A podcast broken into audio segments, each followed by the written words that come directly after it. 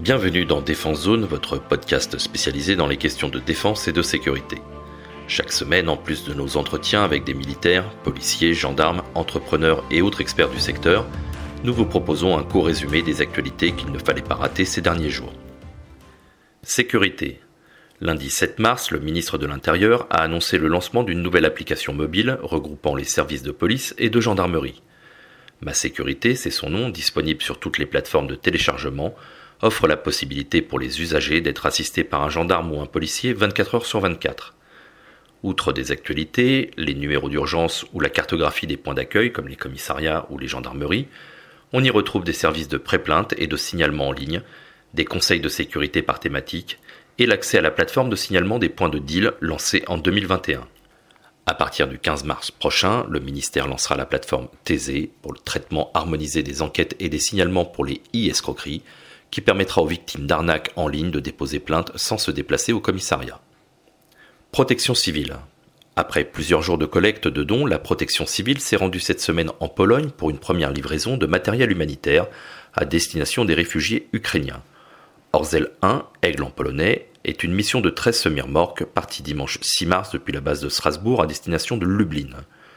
À bord des camions, du matériel de première nécessité pour les réfugiés franchissant la frontière polonaise, et du matériel médical transporté jusqu'à Lviv et Kiev via un corridor humanitaire sécurisé. Orzel 1 devrait être le début d'une longue série puisque de nouveaux convois sont prévus dans les prochains jours. Gendarmerie. Après plus de trois ans de travail, c'est désormais officiel, la gendarmerie française et les policiers allemands du Bad-Württemberg vont bénéficier dès 2023 d'une vedette de patrouille commune. Financée par les deux pays, mais aussi avec l'appui de l'Europe, cette vedette sera capable de transporter jusqu'à 12 personnes et disposera d'une motorisation hybride diesel-électrique, une première. Si les gendarmes et policiers travaillaient de concert depuis 2011 pour la surveillance de la navigation et le contrôle des zones portuaires rhénanes, c'est la première fois qu'ils le feront ensemble sous un pavillon unique européen. Industrie. Nouveau rebondissement pour les sous-marins français Barracuda. Après avoir été abandonné par les Australiens, c'est finalement du côté de l'Égypte qu'il pourrait naviguer. Le Caire, en effet, en pleine restructuration de sa flotte maritime, pourrait annoncer, en plus d'un possible achat des Barracuda, l'acquisition d'un porte-avions d'occasion équipé d'une vingtaine de rafales marines. Pour le moment, ni le nombre de sous-marins potentiellement commandés, ni le montant du contrat n'ont été divulgués. Mais ce serait, après l'échec du contrat australien, une excellente nouvelle pour les ouvriers du chantier de Naval Group. SCAF, vague de froid entre l'industriel français Dassault et l'européen Airbus.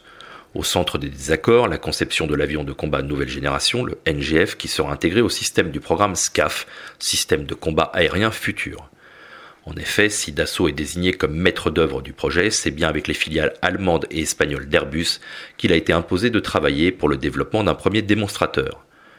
Problème entre les deux industriels, l'avionneur français revendique la mainmise sur les commandes de vol, l'architecture fonctionnelle et l'interface homme-machine et demande en tant que leader du projet de garder la propriété intellectuelle sur ses parties propres de développement. Airbus pour le moment n'a pas répondu aux exigences de Dassault, repoussant un accord qui devait être signé depuis l'année dernière. Le 4 mars, lors de la conférence de presse de présentation des résultats de Dassault Aviation, son PDG Éric Trappier n'a pas caché son agacement. Je cite, J'attends la signature d'Airbus en 2022. Il va falloir statuer, on ne peut pas rester l'arme au pied, à un moment donné, on dit oui ou on dit non. Quelques jours plus tard, M. Trappier déclarait à demi-mot qu'un plan B n'était donc pas exclu en cas de non-signature avec un autre partenaire, ou seul, ou avec d'autres. Mali.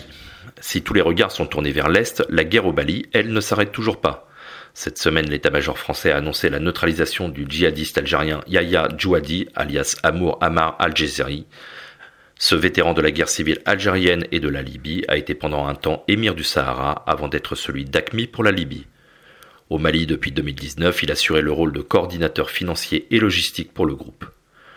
L'opération s'est déroulée dans la nuit du 25 au 26 février, à une centaine de kilomètres au nord de Tombouctou, avec une première phase de reconnaissance et d'identification suivie d'une intervention terrestre appuyée par des hélicoptères Tigre et deux drones.